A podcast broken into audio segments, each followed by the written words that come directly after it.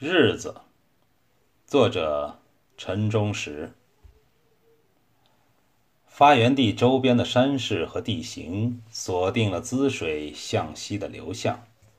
那些初来乍到的外地人，在这条清秀的倒淌河面前，常常发生方向性迷乱。在河堤与流水之间的沙滩上。枯干的茅草上积一层黄土灰尘，好久好久没有降过雨了。北方早春几乎年年都是这种缺雨多尘的景象。两架罗筛用木质三脚架撑住，斜立在掏挖出湿漉漉的沙石的大坑里。男人一把镢头，一把铁锨；女人也使用一把镢头，一把铁锨。男人有两只铁丝编织的铁笼和一根水弹，女人也配备着两只铁丝编成的铁笼和一根水弹。铁掘用来抛挖沉积的沙场，铁锨用来铲起抛挖松散的沙场，抛掷到罗网上，石头从罗网的正面哗啦啦响着滚落下来。细沙则透过罗网隔离到罗网的北面。罗网成为男人和女人劳动成果的关键。铁丝编织的笼筐是用来装石头的，水担是用来挑担装着石头的铁笼的。从罗网上筛落下来的石头堆积多了，用铁锨装进铁笼，在水担的铁钩勾住铁笼的木梁，挑在肩上。走出沙坑，倒在十余米外的干沙滩上。男人重复着这种劳作工序，女人也重复着这种劳作工序。他们重复着劳动已经十六七年了，他们仍然劲头十足地重复着这种劳动，从来不说风霜雨雪什么的。干旱的冬季和早春时节的滋水是水量最稳定的季节，也是水质最清纯的季节，清纯到可能看见水底卵石上的悠悠摆动的絮状水草。水流上架着一道歪歪扭扭的木桥，一个青年男人穿着军大衣在收取过桥费，每个每次五毛。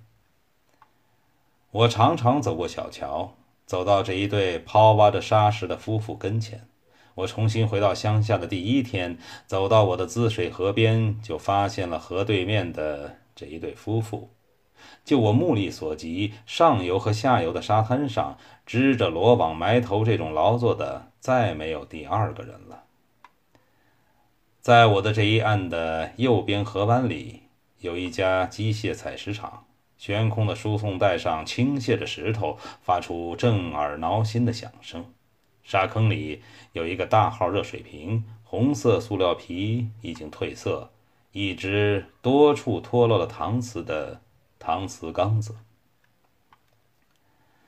早晨中午的太阳已见热力，晒得人脸上烫烫的，却很舒服。你该到城里找个营生干，我说。你是高中生，该当找过，也干过，干不成。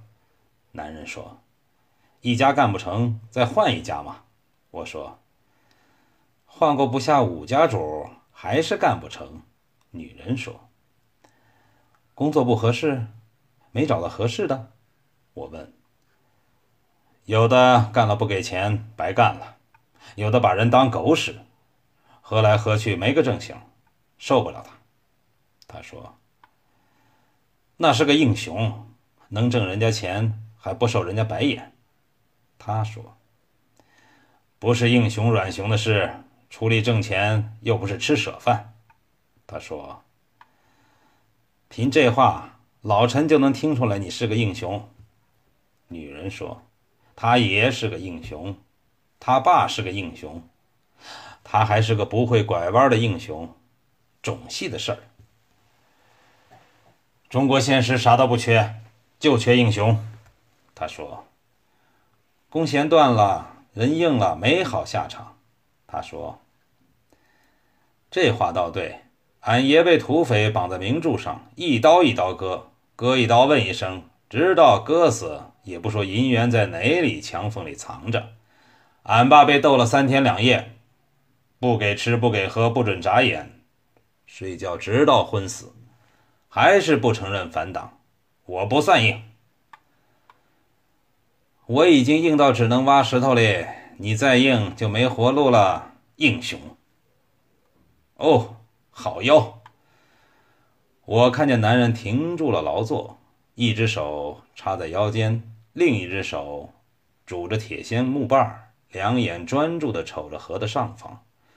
我转过头，看见木桥上走着一位女子。女子穿着一件鲜红的紧身上衣，束腰绷臀，许是恐惧那窄窄的独板桥，一步一扭，腰扭着，臀也扭着。一个 S 身段生动地展示在临水而架的小木桥上，腰真好，好腰。男人欣赏着。流氓，女人骂了一句，又加一句：“流氓。”那个被男人赞赏着、被女人嫉妒着的好腰的女子，已经走过木桥，坐在男友摩托车的后座，呼噜噜响着。驶上河堤，眨眼就消失了。好腰就是好腰，人家腰好就是腰好。男人说：“我说人家腰好，咋算流氓？好人就不看女人腰粗腰细、腰软腰硬，流氓才贼溜溜眼光看女人腰。”哎呀，我当初瞅中你，就是你的腰好。女人嘻嘻哈哈起来。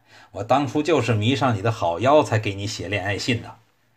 我先说你是全乡第一腰，后来又说中国第一腰。你当时听得美死了，这会儿却骂我流氓。女人羞羞地笑着。男人顺着话茬说下去：他首先不是被她的脸蛋，而是被她的腰迷得无法解脱。他很坦率又不无迷津地悄声对我说。他也搞不清楚自己为什么偏偏注意女人的腰，一定要娶一个腰好的媳妇儿，脸蛋嘛倒在其次，能看过去就行了。他大概慨叹着，无不讨好女人的意思。农村太苦太累，再好的腰都给糟践了。男人把堆积在罗网下的石子儿铲进笼里，用水担挑起来，走上沙坑的斜坡。木质水弹吱呀吱呀响着，把笼里的石头倒在石滩上，折返身回来，再装再挑。女人对我说：“他见了你话就多了，嘎杂子话也出来了。他跟我在这儿整晌整晌不说一句话，猛不丁撂一句日他妈的！我问他你日谁妈嘞？他说谁家妈咱也不敢日。”干烦了，干烦了，撒口气嘛。男人朝我笑笑，不辩白，也不搭话。把县委书记逮了。哪个县的县委书记？我妹子那个县的。你怎么知道？我晌午听放广播听见的。犯了啥事儿？说是卖官得了十万。我也不太惊奇，淡淡的问。就这事儿，还有其他事儿没有？广播上只说卖官得钱的事儿。男人说：“过年时我到妹子家去给外甥送灯笼，听人说这书记被双规了。当时我还没听过双规这名词，我妹家来的亲戚都在说这书记被双规的事儿，瞎事儿多多了。广播上只说了受贿卖官一件事儿。”老百姓早都传他的事儿了。我给你说一件事儿吧，县里开三级干部会，讨论落实全县五年发展规划。书记做报告，报告完了分组讨论，让村乡县各部门头头脑脑落实五年计划。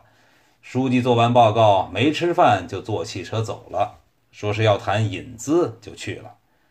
村上的头头脑脑，乡上的头头脑脑，县上的各部局的头头脑脑，都在讨论书记五年计划报告。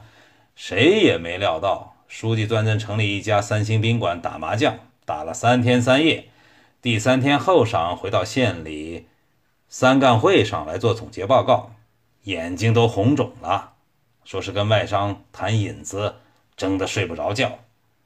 有这种事儿啊？我妹子那个县的人都当笑话说嘞。你想想，报告念完饭都不吃就去打麻将，住在三星宾馆。打的乏了，还有小姐给搓背、洗澡、按摩。听说双规时从他的皮包里搜出来的尽是安全套、壮阳药。想指望这号书记搞五年计划，能搞个球？你生那个气做啥？女人这时开了口：“我听了生气，说了也生气。我知道生气啥也不顶，那就甭说，广播都说了，我说说怕啥？”广播上说的是挣钱的潜力，你说不是白说？没人给你一分钱。你看看这人，书记打麻将，你跟我捞食挣钱；书记不打麻将，不搞小姐，咱还是得掏沙子捞石头过日子。你管人家做啥？男人翻翻白眼儿，一时倒被女人顶得说不上话来。闷了片刻，终于找到一个反驳的话头。你呀你，我说你啥事儿都觉得没意思，只有，只有我说那个女人，你就急了躁了。往后你说谁的腰再好，我也不理你。女人说：“我只操心自家的日子。”你以为我还指望那号书记领咱奔小康吗？哼，他能把人领到麻将场里去。男人说。我从早到黑，从年头到年尾，都守在这沙滩上掏石头，还不是过日子吗？我当然知道，那个书记打麻将与咱球不相干，人家就是不打麻将还与咱球不相干。他被逮了，与咱还不相干；不逮也求不相干嘞。咱掏挖石头过日子嘞。女人说：“我早都清白，石头才是咱爷。”男人说：“听着两口子无遮无掩的拌嘴，我心里的感觉真是好极了。男人他妹家所在的县那个浪荡书记，不过是中国反腐风暴中荡出的一片败叶，小巫一个；即使大巫如胡长清之流在，也不过是过眼烟云罢了。我更感兴趣的。”或者说更令我心动的，或者说最容易引发我心灵深层最敏感的那根神经的，其实是这两口子的拌嘴儿。他们两口子拌嘴的话所涉及的内容和范围，我都不大在意。我只是想听一听本世纪第一个春天，我的家乡的人怎么说话。一个高考落榜的男人和一个曾经有过好腰的女人组成了近二十年夫妻，现在进行时的拌嘴的话，我也只是到现在终于明白。我频频走上河滩，走过小桥，来到这两口子劳动现场的目的就在于此，仅在一次。我头一次来到他俩的罗网前是盲目的，两回三回也仍然朦胧含糊。现在变得明白而又单纯了，看着一对中年夫妻日常怎样拌嘴儿。呃，这书记而今在劳改窑子，日子过得怎么样啊？男人说：“你看你这人，老陈，你看他这人，就是个这。”女人说：“刚才还气呼呼的骂人家嘞，这会儿又操心人家在劳改窑子里受苦了呀。”享惯了福的人呀。前呼后拥的，提包跟脚的，送钱送礼的，洗澡搓背的，问寒问暖的，拉马追凳的，这会儿全跑得不见影了。而今在号子里，两个蒸馍一碗熬白菜，背砖拉车，可怎么受得了？男人说：“你是咸吃萝卜淡操心。”女人说：“他这阵儿连我都不如。我在这河滩，想多干就多干，想少干就少干。”不想干了，就坐下抽烟喝水。运气好时，还能碰见一个腰好的女子过河，还能看上两眼。他这阵儿可惨了，干不值得干，不想干也得干。公安警卫拿着电棍在沟子后头等候着嘞。享惯了福的人再去受苦，那可比没享过福只受过苦的人要难得多吧？没有人回答他的发问，我没有，他的他也没有。他突然自问自答：“我说嘛，人是个贱货，贱货。”太阳沉到西源头的这一瞬，即将沉落下去的短暂的这一瞬。真是奇妙无比、景象绚烂的一瞬。泛着嫩黄的杨柳林带，在这一瞬染成橘红了。河岸边刚刚现出绿色的草垛子，也被染成橘黄色了。小木桥上的男人和女人，被这瞬间的霞光涂抹的模糊了，男女莫辨了。应办了几件公务，再回到滋水河川的时候。小麦已经吐穗了，我有点急迫地赶回乡下老家来，就是想感受小麦吐穗、杨花这个季节的气象。我前五十年年年都是在乡村度过这个一年中最美好、最动人的季节的。我大约有七八年没有感受小麦吐穗、杨花时节滋水河和白鹿原坡的风姿和韵致了。太阳又沉下西园的半顶了，河堤和石坝的钉子拐弯的水潭里有三个半大小子在游泳嬉水。我看见对岸的沙滩上支撑着一架罗网，女人正挥动着铁锨朝罗网上抛掷着沙石，石头撞击的唰啦唰啦的声音时断时续，缺乏热烈，有点单调。男人呢？那个尤其喜欢欣赏女人好腰，又被称骂为流氓兼英雄的男人呢？我脱了鞋袜，涉过浅浅的河水，水还是有点凉，河心的石头滑溜溜的。我走到他的罗网前的沙梁上，点燃一支烟。那位英雄呢？没来。我便把通常能想到的，诸如病了、走亲戚了。出门办事儿了，这些因由一一询问，他只有一个字回答：没。我就自觉不再发问了。他的脸色不悦，我随即猜想到通常能想到的，诸如吵架了、与领导闹仗了、亲戚家出事儿了等等这些令人烦心丧气的事儿。然而我不敢再问。我轻轻叹了一口气，我还是决定发问。咋了？出什么事儿了？他停住手中的铁锨，重重的伸出了一口气。女子考试没考好，就为这事儿，我也舒了一口气。这回没考好，下回再争取考好嘛。他苦笑了一下。这回考试不是普通考试，是分班考试，考好可进重点班。考得不好，就分到普通班里，分普通班里就没希望嘞。这是我万万没有料到的事。这时，他话多了。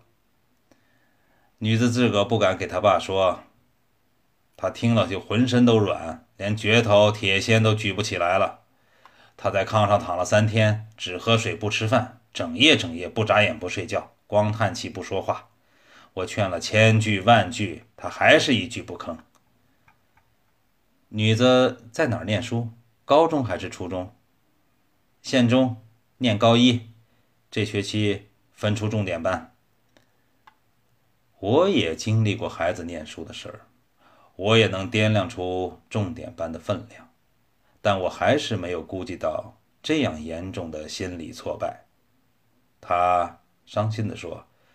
这娃娃也是，平时学的挺好的，考试分数也总排在前头，偏偏到分班的节骨眼上，一考就考。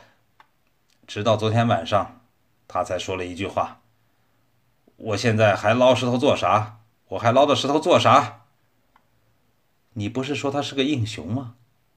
这么一点挫折，就软他下来了？我说，他遇见啥事儿都硬。就是在娃儿们念上学、念书的事上心太重。他高考考大学差一点点分数没上成，指望娃儿们能他常说，只要娃儿们能考上大学，他准备把这沙滩翻个个儿。他现实说，他还捞着石头做啥哩？我去跟他说说话，能不能行？我问。你甭去，没用。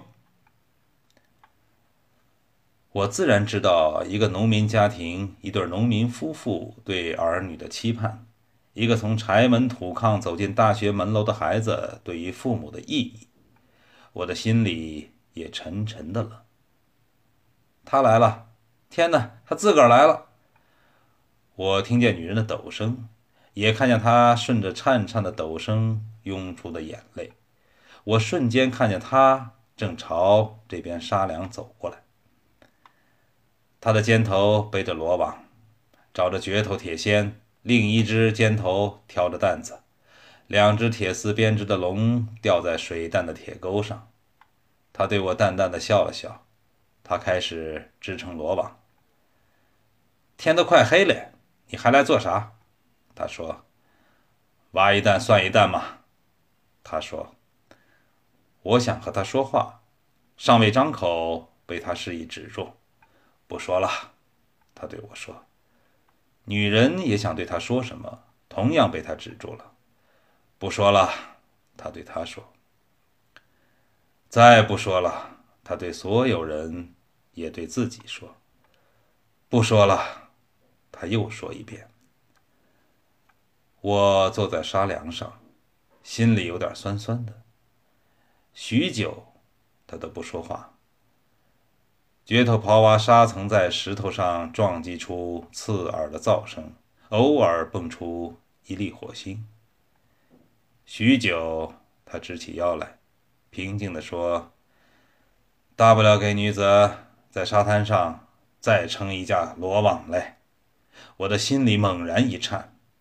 我看见女子缓缓地丢弃了铁锨，我看着她软软地瘫坐在湿漉漉的沙坑里，我看见她双手。捂住眼睛，垂下头，我听见一声压抑着的抽泣。